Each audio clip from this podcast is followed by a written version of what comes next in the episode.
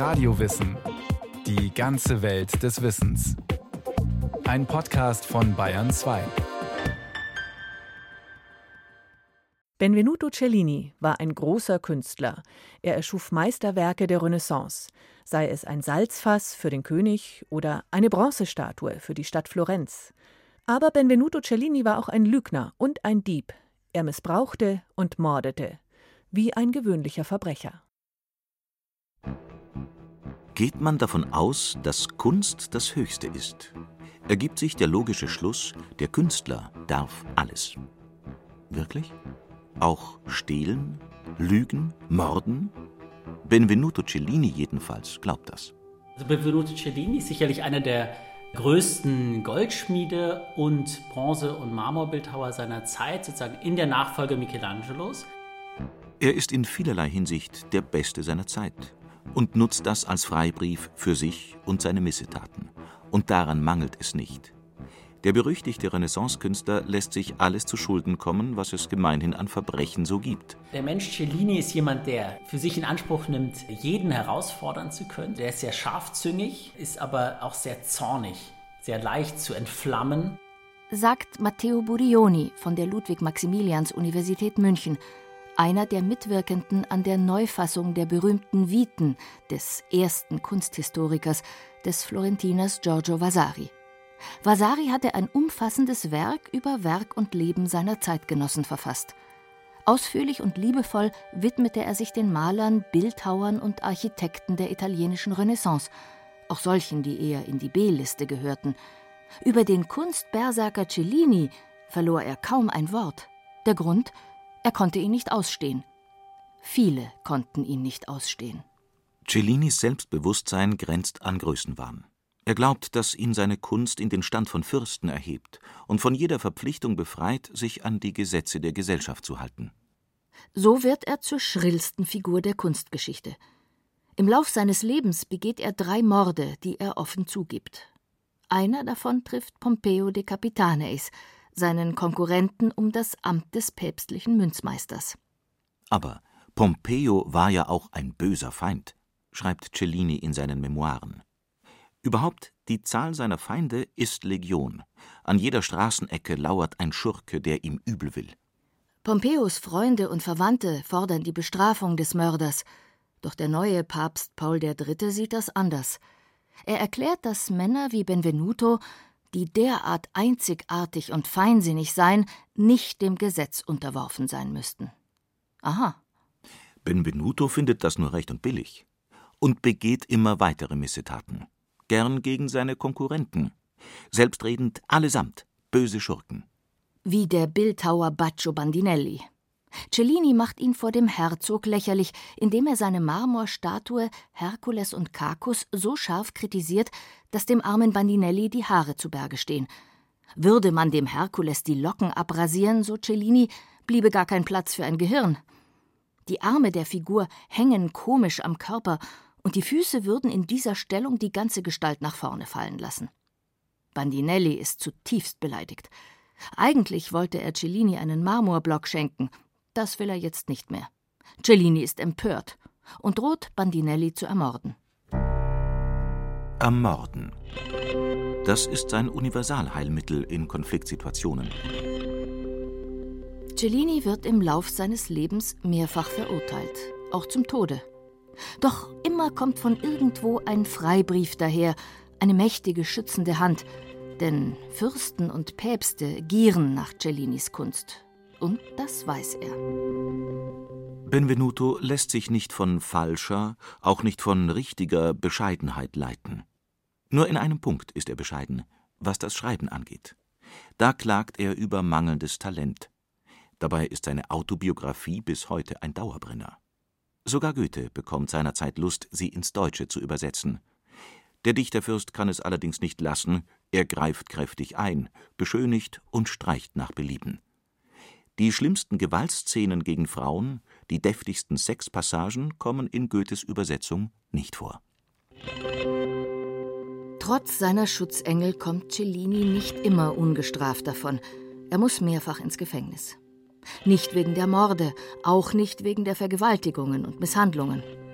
Ach, das sieht man nicht so eng. Darin sind sich die Herrschenden einig. Aber den Papst bestehlen, die Schätze des Heiligen Vaters plündern, das geht zu weit. Diese Geschichte begann während des berüchtigten Sacco di Roma, der Plünderung Roms 1527. Cellini erzählt davon. Er erzählt zum Beispiel ein dramatisches Ereignis, dass er eben in der Engelsburg Papst Clemens VII. eigenhändig an einer Kanone verteidigt habe gegen die Landsknechte Karls V., die 1527 Rom plündern. Bei dem Söldneraufstand deutscher Landsknechte wird Rom angegriffen. Die Verteidiger laufen kopflos davon. Alle, außer Cellini. Schreibt Cellini. Er kämpft fast allein, tötet den Anführer der Belagerer, Charles III., Herzog von Bourbon, eigenhändig mit einer Hakenbüchse. Schreibt Cellini.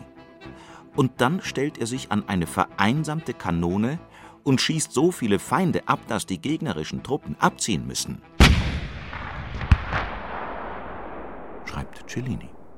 Zuvor hatte ihm der verängstigte Papst Clemens VII. seine Schätze, Edelsteine und Kunstgegenstände aus Edelmetall zur Aufbewahrung übergeben, damit er sie vor den Plünderern rette.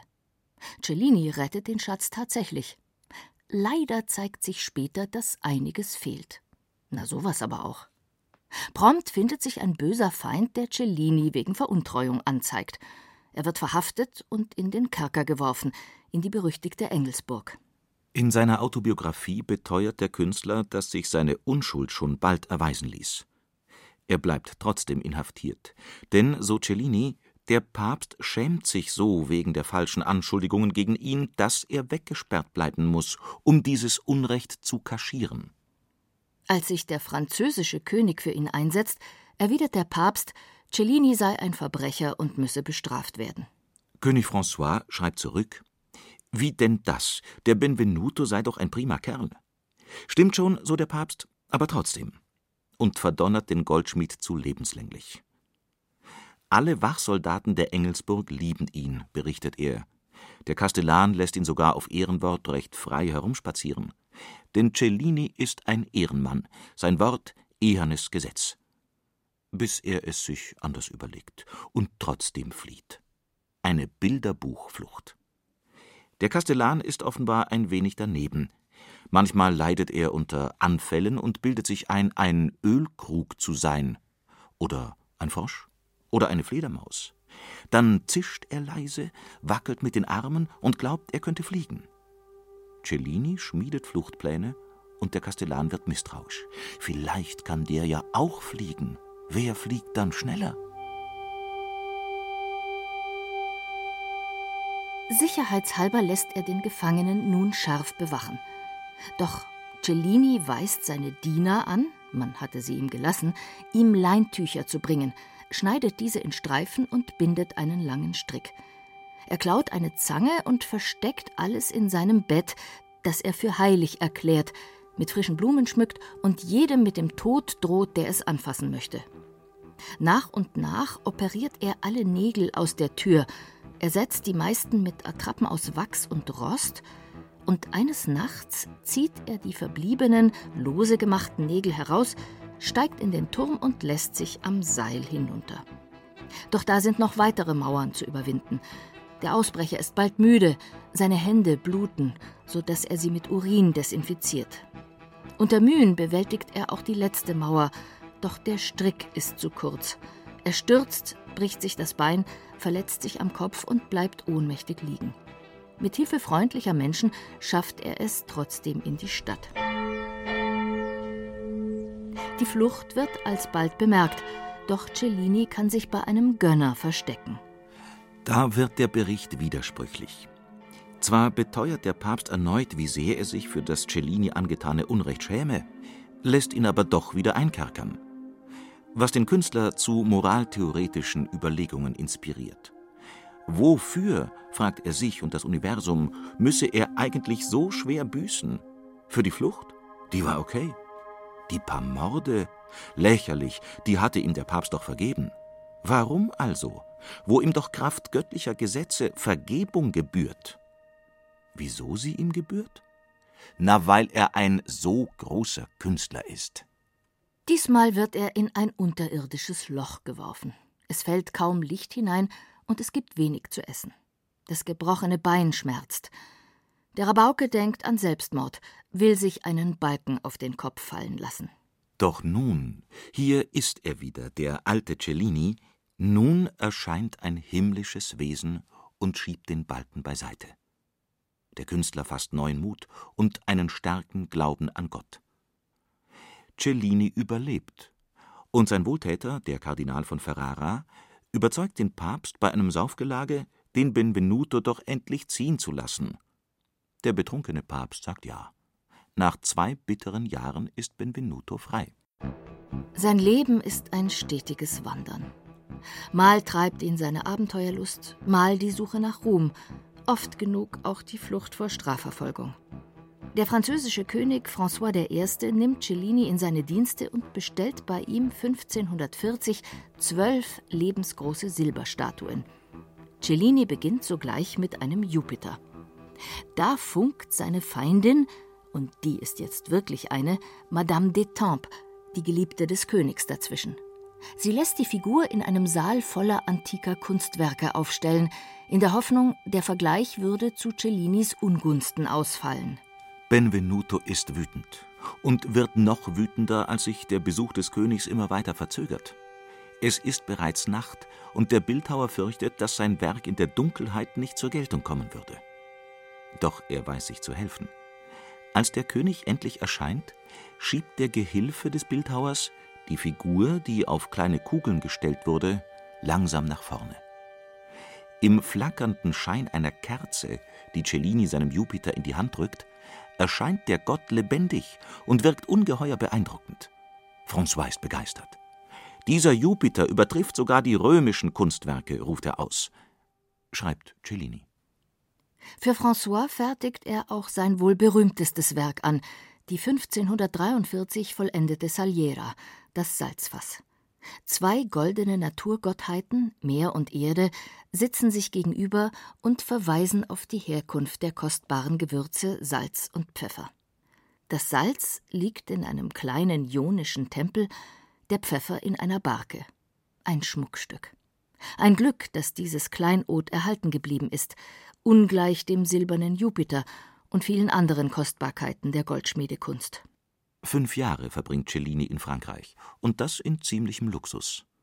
Doch er ist und bleibt ein Unruhestifter, legt sich mit allen an, prügelt und verscheucht vermutliche Angreifer mit Steinen, Flinten und Piken. Und erst seine Frauengeschichten. Seine geliebte Katharina behandelt er so schlecht, dass sie vor Gericht zieht. Es ist von üblen, gewalttätigen sexuellen Praktiken die Rede. Nicht mit mir, denkt Cellini, mit mir, den der König Monami genannt hatte. Er fordert die Todesstrafe für Katharina und ihre Mutter. Die erschrockenen Frauen ziehen die Klage zurück. Doch als sich das Mädchen einem anderen Gönner zuwendet, tobt der beleidigte Liebhaber. Er zückt seinen Degen und zwingt den Nebenbuhler, Katharina zu heiraten, sonst würden sie alle drei ermordet.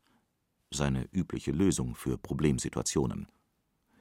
Als letzte Demütigung verführt er das verängstigte Mädchen und jagt sie zuletzt mit Schimpf und Schande, Schlägen und Tritten davon. Frauen sind ihm nicht wichtig. Er hat ständig Affären, vor allem mit Prostituierten, aber auch mit seinen Modellen, Mädchen wie Knaben, die er wiederholt missbraucht. Von Liebe ist wenig die Rede. Diesen Cellini sollte man hängen, sagt der König einmal. Aber doch bitte erst, wenn würdiger Ersatz für ihn gefunden wäre. Haha, ein königlicher Scherz. Alles lacht.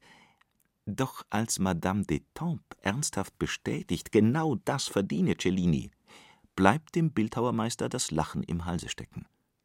Madame kann ihn nicht ausstehen. Und der König schuldet ihm viel Geld, will aber nicht bezahlen. Gute Gründe, Frankreich zu verlassen. Cellini geht wieder nach Florenz, wo ihn Herzog Cosimo di Medici mit offenen Armen empfängt. Und endlich kommt der Auftrag, auf den er lange gewartet hatte. Klar, er ist ein berühmter Goldschmied, doch Cellini will nicht mehr nur Goldschmied sein.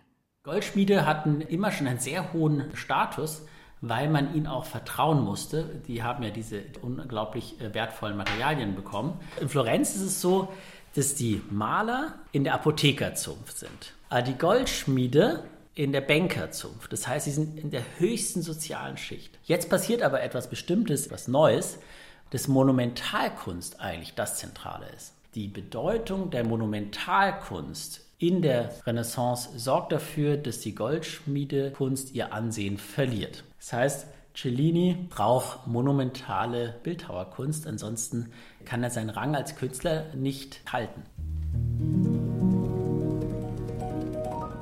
Nach Enthüllung seiner ersten Monumentalstatue wird Cellini von den kunstverwöhnten Florentinern endlich als Bildhauer in den Himmel gelobt.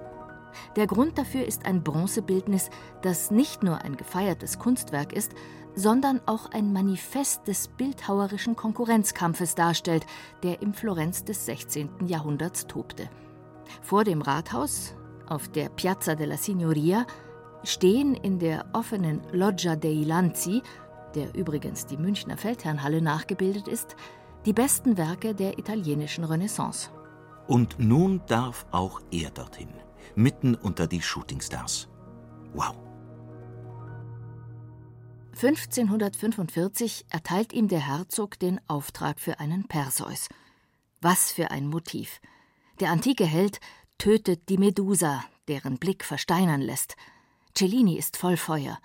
Doch es dauert acht Jahre, bis das Werk fertig ist. Viele Schwierigkeiten behindern die Arbeit. Vor allem aber liegt die Schuld, wo auch sonst, bei seinem Feind und Konkurrenten Bandinelli dessen Herkules und Cacus-Gruppe bereits im Kreise der Großmeister steht und die er, Cellini, so gnadenlos durch den Kakao gezogen hatte. Der Perseus ist natürlich der Moment für Cellini, wo ihm auch klar gewesen sein musste, dass daran sein Ruhm hängen wird, an dieser Statue, weil es ist der zentrale Ort in Florenz. Also es ist eben im öffentlichen Raum, direkt im Kontext von zwei Bildwerken von Michelangelo und Donatello. Perseus steht auf einem Marmorsockel, insgesamt 3,20 Meter hoch. Ein nackter Jüngling, die Haltung ein lässiger Kontrapost, ein Fuß auf dem enthaupteten Torso der Medusa. In der erhobenen Linken hält er den Kopf des Ungeheuers, in der rechten sein Schwert, das direkt nach vorne auf den Betrachter gerichtet ist. Aus dem Hals der Gorgone strömt in nie gesehener Manier das Blut in dicken Strängen, ein Motiv, das zu zahlreichen kunsthistorischen Betrachtungen geführt hat. Cellini erfüllt mit dieser Statue exemplarisch sein eigenes bildhauerisches Postulat nach acht Ansichtsseiten. Von wo man auch die Figur betrachtet, sie ist harmonisch, spannungsgeladen, detailverliebt. Selbst von hinten bietet sie eine Überraschung. Der Drachenhelm auf dem Kopf des Helden zeigt ein Altmännergesicht. Cellinis Selbstporträt? Jedenfalls im grellen Kontrast zur jugendlichen Vorderansicht. Perseus ist auch eine Huldigung an den Fürsten. Cosimo hatte seine Gegner mit harter Hand besiegt, ließ viele von ihnen hinrichten. Die Idee zu der Symbolfigur entstand im Zusammenhang mit scharfen Maßnahmen, die der Herzog zur Unterdrückung weiterer Rebellion unternommen hatte. Wie sehr die Identifikation mit dem antiken Helden gelang, zeigt sich, als ein Dichter Cosimo in seinem Loblied Herzog Perseus nennt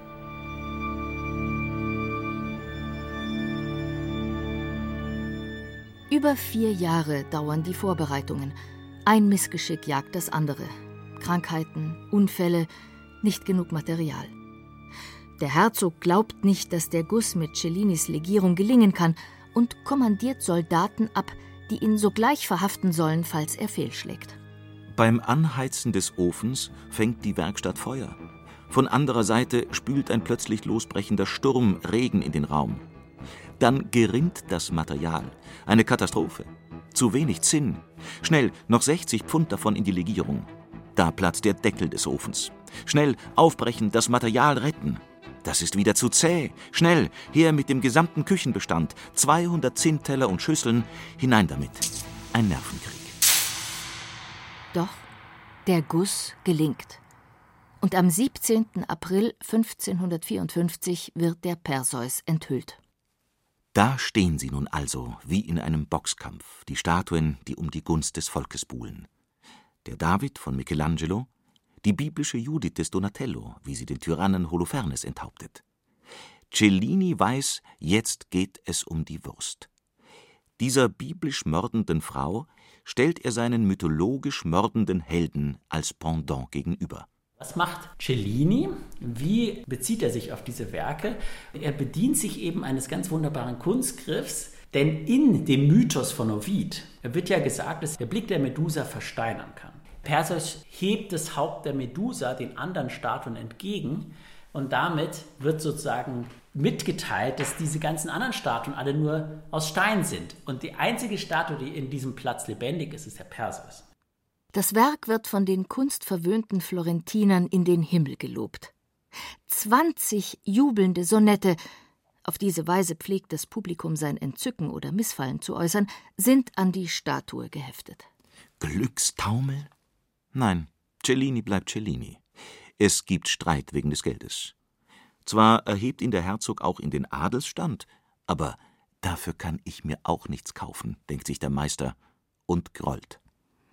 Irgendwie geht es abwärts mit ihm. Auch die Finanzen schwinden. 1558 sucht Cellini Trost bei Gott. Er tritt in den geistlichen Stand ein. Nun ja, die Aktion dient in erster Linie ziemlich weltlichen Interessen. Er erhofft sich von der religiösen Gerichtsbarkeit mehr Durchschlagskraft gegenüber seinen Schuldnern. Doch schon nach zwei Jahren verlässt er die Religion wieder, will sich doch lieber seinen Neigungen widmen. Er heiratet, 63-jährig, seine Haushälterin und bekommt mit ihr noch drei legitime Kinder. Benvenuto Cellini stirbt am 13. Februar 1571. Was bleibt, sind seine Werke, voll Schönheit und Harmonie. Die goldene Saliera in Wien, der Perseus und die Büste des Medici-Herzogs in Florenz, Narziss und Apollo im Louvre in Paris, der lebensgroße Gekreuzigte in Madrid. Doch auch wenn Kunst das Höchste ist, da schwebt immer noch der Geist des Bösewichts im Raum, verewigt durch seinen eigenen Bericht. Und falls sich große Taten, gute und böse, gegeneinander aufwiegen lassen, die Kleinigkeiten sind es wohl, die einen am besten charakterisieren. Episoden wie diese. Benvenuto und Freunde logieren in einem Gasthof. Die Zimmer sind sauber, die Betten neu, das Essen gut. Doch der Wirt möchte die Bezahlung im Voraus. Das ärgert Cellini. Am nächsten Tag lässt er die Kutsche vorfahren, huscht noch einmal ins Zimmer und zerschneidet, ja atomisiert alle Matratzen und Decken. Dann schnell auf die Kutsche und abgehauen.